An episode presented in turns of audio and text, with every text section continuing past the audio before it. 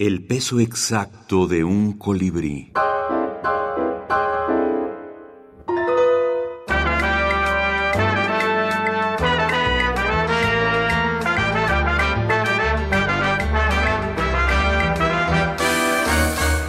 Autores de la minificción. Autores de la minificción. Felipe Garrido. Mentiras transparentes. Felipe Garrido. Hice primero La Musa y el Garabato. Luego hice Conjuros y luego eh, Mentiras transparentes. Sí.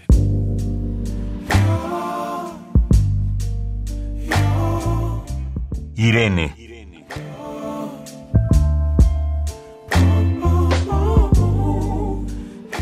Me acuerdo de Irene en camisón, al mediodía, bajo el tabachín en llamas y los plátanos que la brisa abanicaba.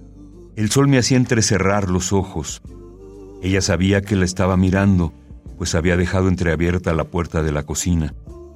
Era oscura, delgada, descalza, muy joven, y cantaba con una voz adelgazada que yo no comprendía.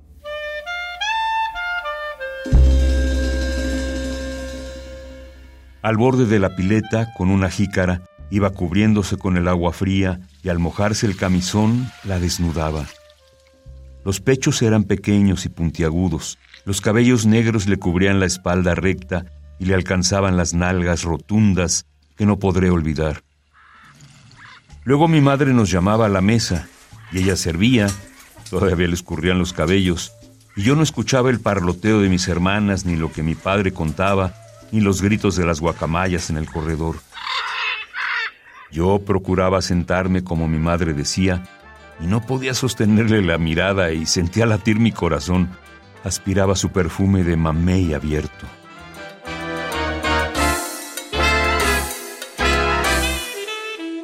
Felipe Garrido. Mentiras transparentes. Laberinto Ediciones, México, 2022.